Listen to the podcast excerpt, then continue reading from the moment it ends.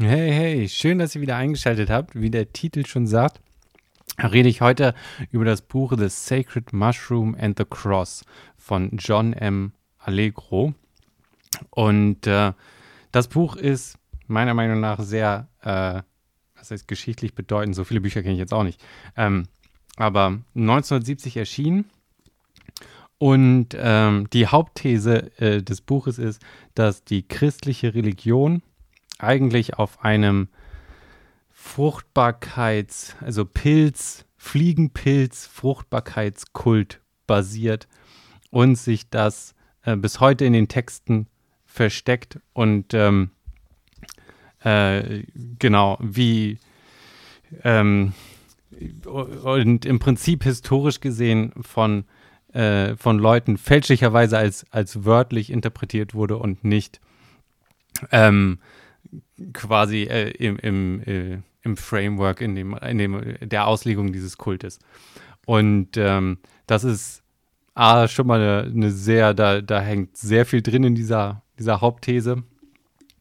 Und äh, dann dafür, dass es 1970 veröffentlicht wurde äh, und damals wohl auch ähm, ein großes Bromborium äh, aufgewühlt hat, ist es schon irgendwie so das erste Buch, das Religion und Pharmakologie irgendwie so verbunden hat, äh, auf eine sehr wissenschaftliche Weise, wie, ich, wie es sich jedenfalls liest. Und äh, von da an ist das eine, ein sehr einzigartiges Buch irgendwie. Und darauf gekommen bin ich vor allem wegen dem, wegen dem anderen Buch, was ich gelesen habe, The Immortality Key, das im Prinzip ja vor, vor ein paar Jahren erschienen ist und das Ganze irgendwie wieder aufgreift, mit modernen äh, Erkenntnissen und, und Beweisen untermauert und ähm, aber eben auch dieses Buch zitiert. Das heißt, nachdem ich das gelesen habe, äh, hatte, wollte ich dann auch mal das, ich sag mal, Original irgendwie lesen. Und ähm, das Buch selber hat 380 Seiten. Davon sind 180 Zusatzinformationen, Quellen, Verweise, ein ganz großes ähm, Sprachregister, also die Bibelstellen, Bibelindex, sumerisches äh, Sprachverweis ist dann hier hinten dran. Dann ähm, Akkadian, weiß ich nicht mal, was das für eine Sprache sein soll. Semitik, Sanskrit, äh, Hebräisch und Aramäisch, die, die Verweise und Zitate Syriak, Syri Arabisch, Persian, Griechisch, natürlich Latein. Und das ist so, dass das Hauptwerkzeug dieses Buches ist die Sprachanalyse, ähm, basierend auf den äh, Dead Sea Scrolls, also Tod, Toten Meer Scrollen, die gefunden wurden und Übersetzungen, hat hier ähm, ja, durch das Studium jemand richtig die Sprache aufgebrochen und geguckt, wie aus diesen Wortstämmen, was für Informationen man da irgendwie rauslesen kann und wie sich das dann auch, also in den alten Versionen der Bibel wiederfindet und ähm, welche Bedeutungs, äh, ja, Stämme dahinter sind.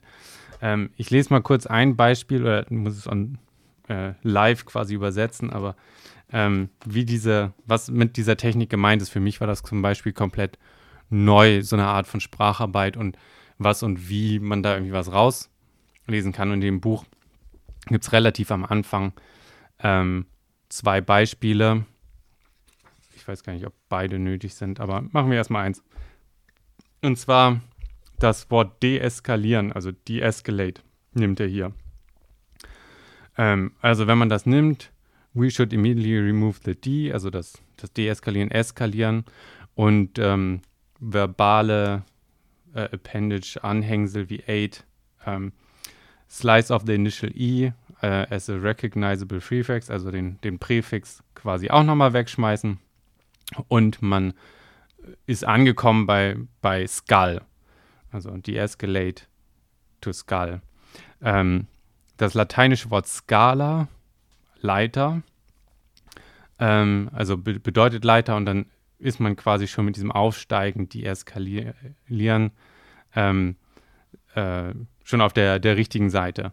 Ähm, äh, aber dann schreibt er weiter, aber auf dieser Stufe der Etymolo äh, guckt dann der Etymologist ähm, nochmal ähm, weiter, was für verschiedene Überlieferungen oder äh, was heißt vokale Änderungen in der Vergangenheit hätten vorkommen können oder ja, was, was mögliche Änderungen sind verschiedener Dialekte.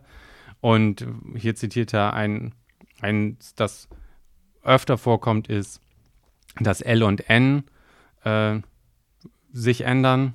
Um, ähm, and, and we are not surprised to find that an early form of the root N is in place of an L, so that, also, ne, das statt dem Skull, Scan äh, im Sanskrit äh, oder den, den indoeuropäischen, die, die Wurzel Scan ist, ähm, mit der ja, Übersetzung von aufsteigen, also going up. Ähm, und äh, Silbenschnipsel sind auch irgendwie austauschbar, also S und Z wird hier so zitiert. Das sind alles Sachen, die muss ich einfach so glauben, null Ahnung von Sprache. Ähm, und äh, kurze Vokale können quasi wegfallen oder nicht, also das, das I zum Beispiel oder S und C.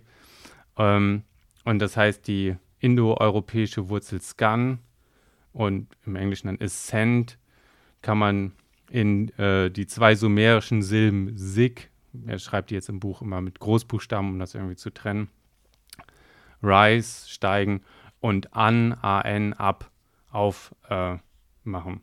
Und das ist so die Idee bei der Sprachanalyse, das auf die sumerischen Ursprünge und Silben runterzubrechen und dann zu gucken, was da ähm, die Ursprungsbedeutung ist. Und das geht anscheinend mit vielen Textstellen der Bibel. Ich habe noch aber ein paar rausgesucht, hier aus dem Buch jedenfalls, die analysiert werden, wo das dann ein bisschen also deutlicher wird, wie, wie er in verschiedenen Bibeltexten und Beschreibungen über die Zurückbrechung auf die sumerischen Ursprungswurzeln dann sehen kann, dass dort eigentlich Sachen, die ja auf den ersten Anblick keinen Sinn ergeben von der Formulierung, jedenfalls so wie sie in der Bibel stehen, dann Wortspiele beinhalten oder Anspielungen auf quasi eigentlich diese ja ursprüngliche Fruchtbarkeitspilz-Kult-Religion und wie sich das ähm, durch, durchzieht. Und das ist so das, das ganze Hauptthema. Und für diese, äh, die Aussage, dass das Christentum quasi darin eigentlich verwurzelt ist, muss man irgendwie auf eine bestimmte Art verschiedene Fragen beantworten und die geht er auch so, vielleicht nicht so explizit, aber das Buch ist so ein bisschen aufgebaut äh, und arbeitet die ab. Das eine ist natürlich, wo, woher kommen Fruchtbarkeitskulte oder wieso sind so Proto-Religionen Fruchtbarkeitskulte, wieso der Fliegenpilz oder der Pilz da eine bestimmte äh, tragende Rolle äh, hat. Wieso schreibt man die Sachen dann nicht direkt auf? Also warum so das Ganze durch die Hinterhand und den versteckten äh, ja, Anspielungen oder so äh, da reinzubringen? Warum nicht gleich sagen, hey, wir, ne, der Pilz ist es und das ist, worum es uns geht? Und genau dann halt, was, was das so für die Textstellen quasi bedeutet oder was man da daraus lesen kann. Ähm, und äh, von da an ist das also mega spannend in der Hinsicht. Ähm, das Buch, ähm, wie soll ich das sagen?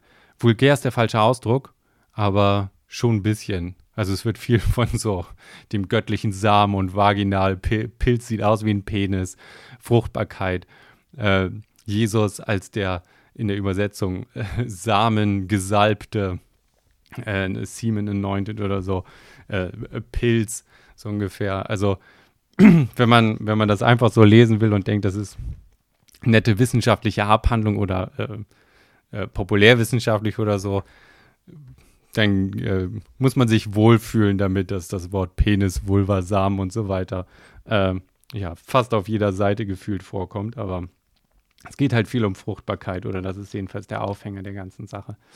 Ähm, das Buch selber äh, jedenfalls nach dem Anhang, fühlt sich fast an wie eine Dissertation.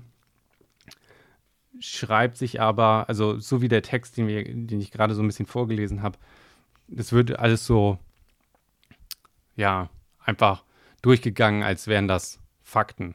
So mit den, mit den Silben und so, so ist es dann quasi und das, das kommt da irgendwie her. Da fehlt mir so ein bisschen das relativierende Einschätzende, woher kommt das, woher weiß man das, die Silben, diese Änderungen da sind oder dass, ähm, dass damals solche Wortspiele waren oder dass alten Kulturen bestimmte Sachen wichtig sind.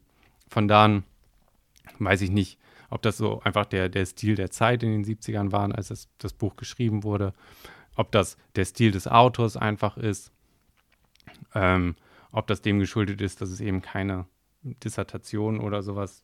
Ich weiß es nicht. Also von da an mehrere Fragezeichen und ähm, dadurch, dass ich mich in all diesen Sprachen nicht auskenne und diesen Originaltexten, ist es auch irgendwie sehr dicht an diesen Quellen, wird alles zitiert, aber natürlich für so ein einfaches Runterlesen dann nicht mehr irgendwie angenehm. Deswegen tue ich mich auch irgendwie schwer damit zu sagen, okay, das ist jetzt so ein krasses Buch, das sollte man irgendwie lesen, aber von, vom Inhalt her ist es dann trotzdem irgendwie spannend.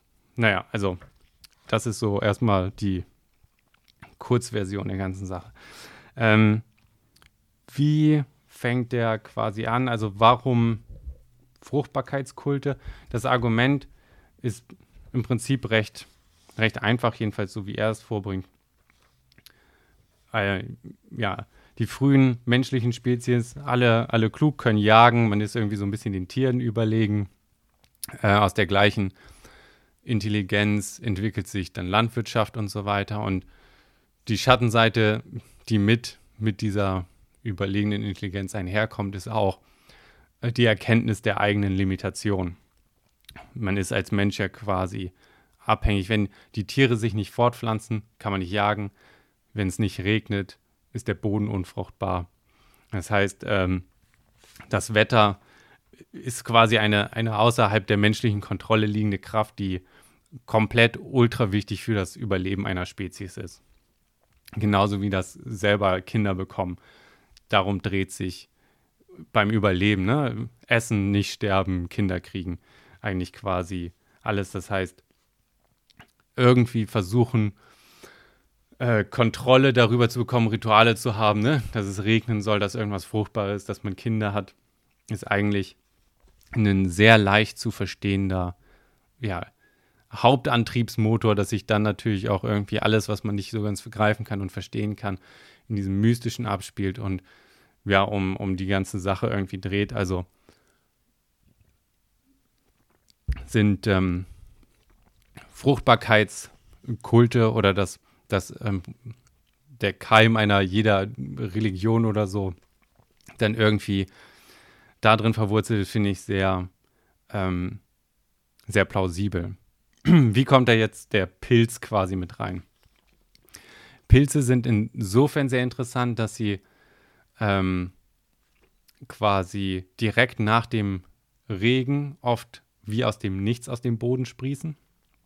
Das heißt, der Regen und das, was so die Fruchtbarkeit auf, aufs Feld bringt, so sein, sein Argument ist wirklich so der, der Samen Gottes, der die Mutter Natur irgendwie befruchtet, äh, regelt ab. Und dann ist in, in der naiven Vorstellung der Pilz zwischen Pflanze und Tier irgendwie, ne, der aus, der fast jungfräulich, weil er nicht aus einem klassischen Saatgum, äh, ja, Samen, Samen, also Samen im Sinne von ähm, wie ein Sonnenblumenkern oder so äh, zu ziehen ist, sondern aus dem Nichts kommt quasi der, der Sohn oder das Kind Gottes.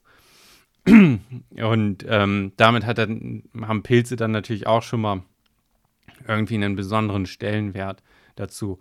Plus, die sehen fallisch quasi aus, also auch wieder gehen in diese Fruchtbarkeitsecke der Fliegenpilz zum Beispiel selber startet als fast eiförmiges, ja, eiförmige Kapsel, die dann aufbricht. Der, die weißen Flecken sind halt immer noch die Überreste, die sich dann auf der Kappe ansammeln.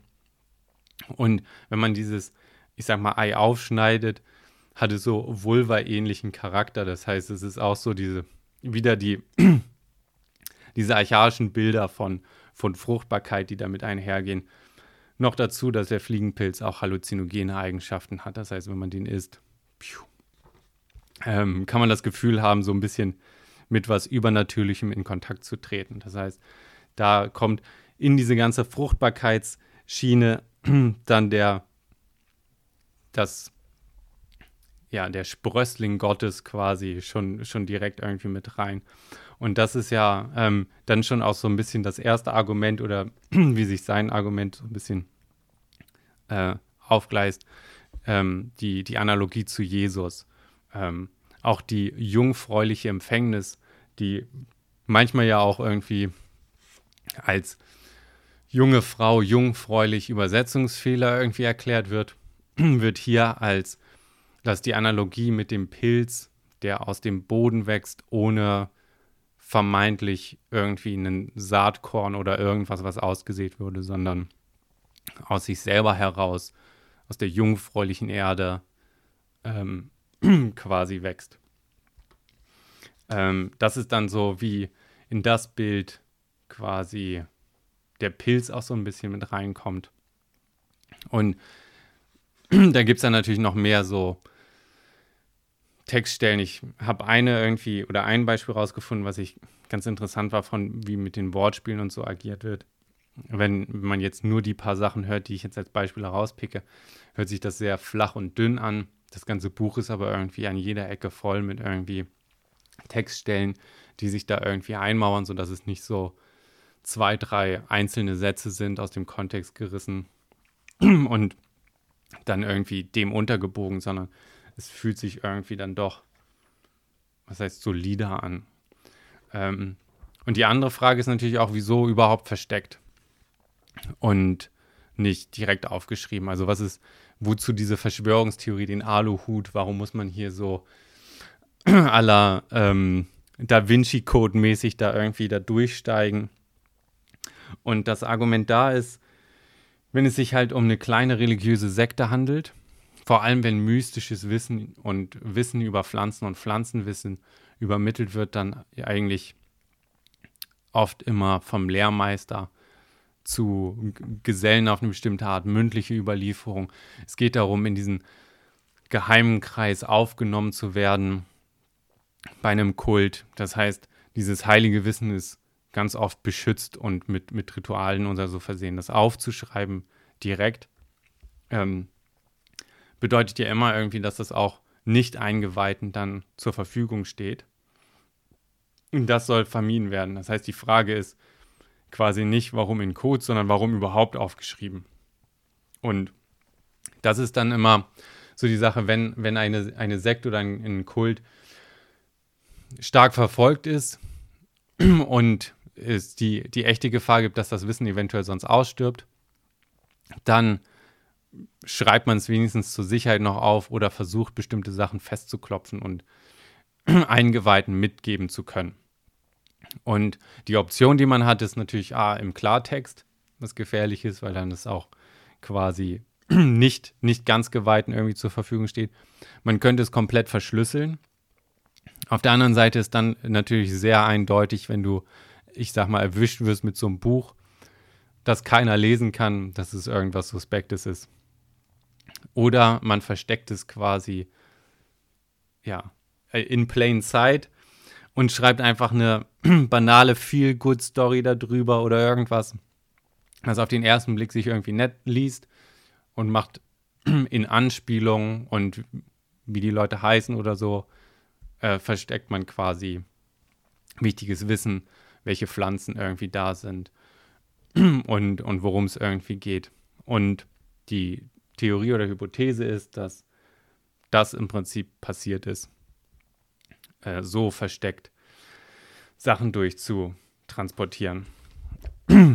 Und ähm, von so den, den offensichtlichen Parallelen wie Ritualen wie das Abendmahl, wo der Körper Jesus konsumiert wird und man eins mit Gott wird, also im Prinzip ein psychedelisches, man isst den Fliegenpilz und trippt zusammen und konsumiert sprichwörtlich den, das Fleisch des Sohnes Gottes, also der Pilz, der, der äh, einen dann in Verbindung mit, wo, wo die sehr starken Parallelen sind von was eigentlich der Herz, das Herz dieser Rituale und so weiter sind und wie es weniger quasi versteckt ist, was, worum es eigentlich dann, äh, dann geht, ähm, hin zu ja, der jungfräuligen Empfängnis, wie kann man die quasi verstehen, ähm, warum ist Salbung so wichtig oder so. Also das ist, wenn der Pilz selber immer noch mit, wenn er rauskommt, so leicht schleimbedeckt ist oder so, also gesalbt daherkommt. Das sind Parallelen in den Bildern äh, der ganzen Sache. Ähm, und dann gibt es eine Stelle aus den Korinthern, Korinther 11, 27 bis 30. Ich habe jetzt nur die englische Sache hier, aber das ist ein Brief ähm, von, steht das hier noch im, im Dings? Äh, naja, ähm, also ein Brief mit, mit einer Warnung.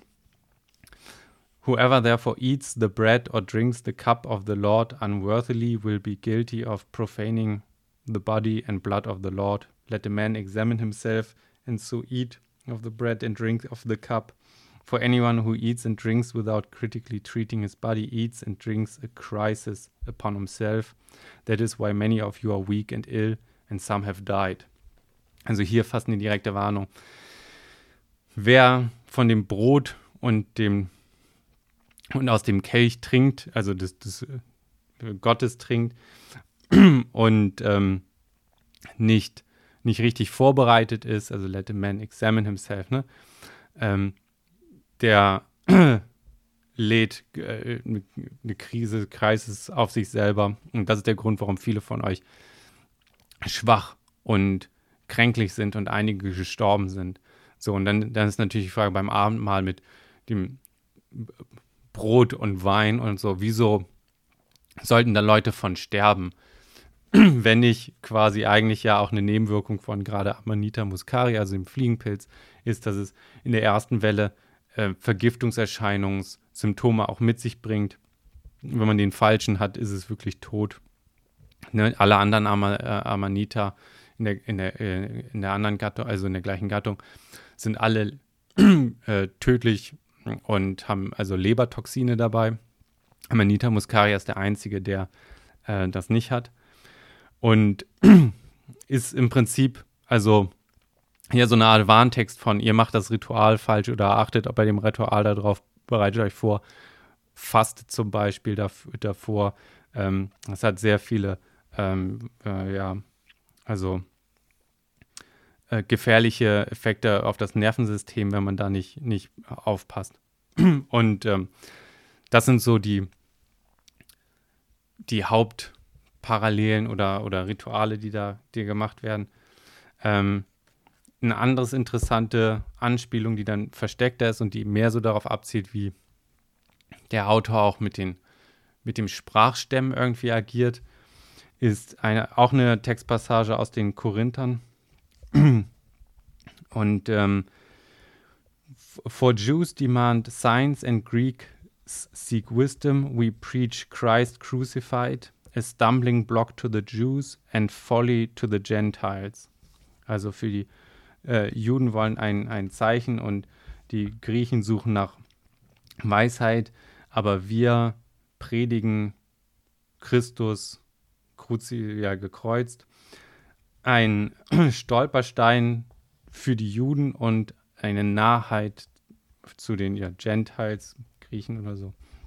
Und hier wird das Ganze auseinandergedröselt als, als großes Wortspiel was also in der Originalübersetzung gar nicht so viel Sinn macht oder irgendwie komisch ist, was soll das eigentlich irgendwie bedeuten? Und jetzt sich das irgendwie sehr gut auflöst, wenn man auf die Ursprungstexte und Begriffe zurückgeht.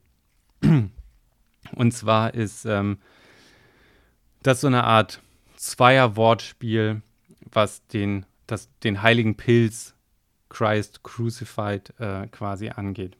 Und zwar ist das Wort Stolperstein oder Stumbling Block, im griechischen Skandalon oder Skan Skandal, Scandal.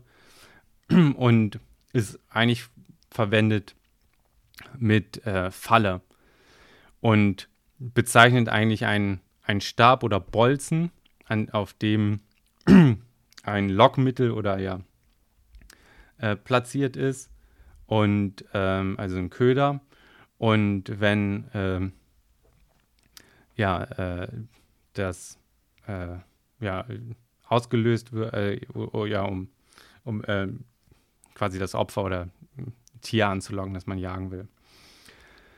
Ähm, und ähm, dieses, also Skandalon oder Bolzen äh, im Aramäischen ist äquivalent zu Tikla, T-I-K-Q-L-A. Und das ist eine frühere Bezeichnung für diesen, den phallischen äh, Pilz oder das, die Bolzenpflanze. Das heißt, hier wird quasi gesagt, okay, Stumbling Block to the Jews ist im Aramäischen oder so to the, to the Jews, also in der aramäischen Sache, äh, Tikla oder die Bolzenpflanze. Also und ähm, ein anderer Name für Pilz ist im Griechischen das Morios.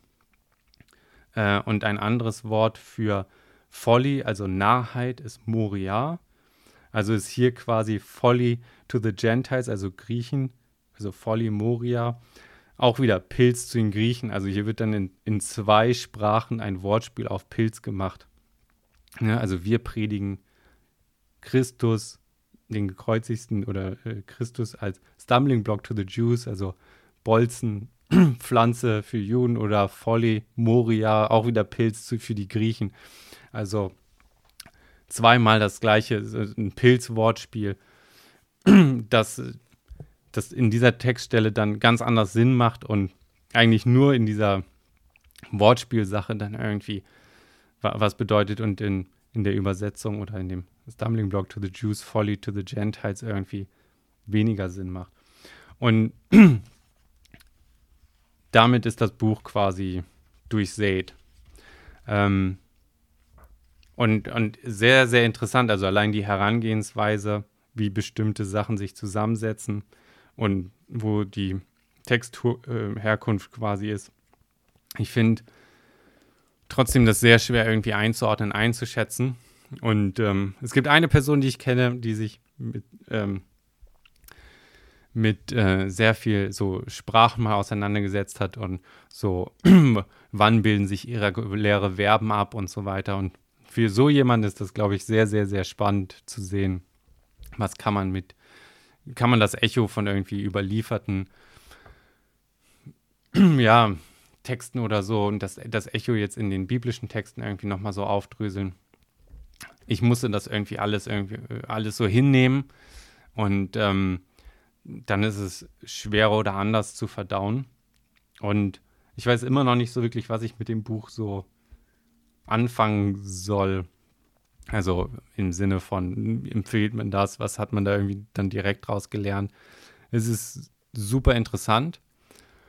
Und ähm, ja, auch in dem Kontext mit neueren Erkenntnissen, dass man psychoaktive, psychoaktive Substanzen in alten so Abendmahlkelchen gefunden hat und so. Das ist dann aber eher in so einem Buch wie The Immortality Key irgendwie aufgearbeitet und dann mit mehr als nur, ich sag mal, Textarbeitsspuren irgendwie untermauert, was dieses Buch natürlich auch irgendwie interessant, aber auch angreifbarer macht, wenn man sagt, okay, das sind alles Wortbedeutungen, Wort, Wortfelder bei vielen Wortstammen und das Sumerische hat man die, diese Art von Wortbenutzung noch gar nicht so rekonstruiert, dann ist es auch vom Autor dann gekennzeichnet als äh, plausible Wortstammzusammensetzung oder so.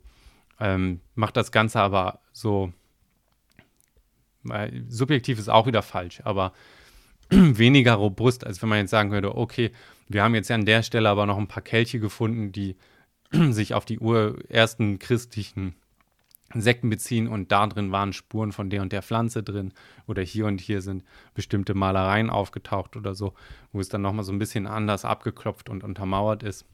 Und erst jetzt so in den letzten, was heißt letzten Jahren, aber mit modernerer archäologischer Technik und äh, Spektrographen und so weiter nochmal irgendwie alles untermauert, was hier jetzt in dem Buch sich so schon abgezeichnet hat.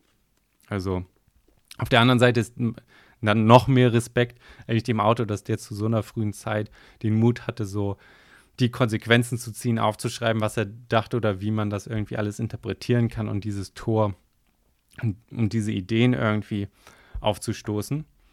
Ähm, von da an ist es schon, ja, ein einzigartiges Buch irgendwie. Und äh, ja, es ist auf alle Fälle wert gewesen, es zu lesen, um es euch irgendwie vorzustellen. Und für die Leute unter euch, die das dann auch mal lesen oder so, sagt mir Bescheid. Mich würde super krass interessieren, wie es euch dann gefallen hat. Ich habe es komplett gelesen, bis auf, ich glaube, ich habe ein Kapitel übersprungen, was mir dann doch zu gegen Ende irgendwie ein bisschen zu puh, dicht oder so war und mich nicht so gepackt hat. Und dann ein, ein Kapitel später noch äh, bin ich wieder ein bisschen drin gewesen. Aber äh, von da an, äh, falls ihr das gelesen habt und euch mit jemandem darüber unterhalten wollt, sagt Bescheid. Ansonsten an der Stelle tausend Dank dafür, dass ihr zugehört habt und ich hoffe, ihr habt was dabei rausziehen können und bis zum nächsten Mal.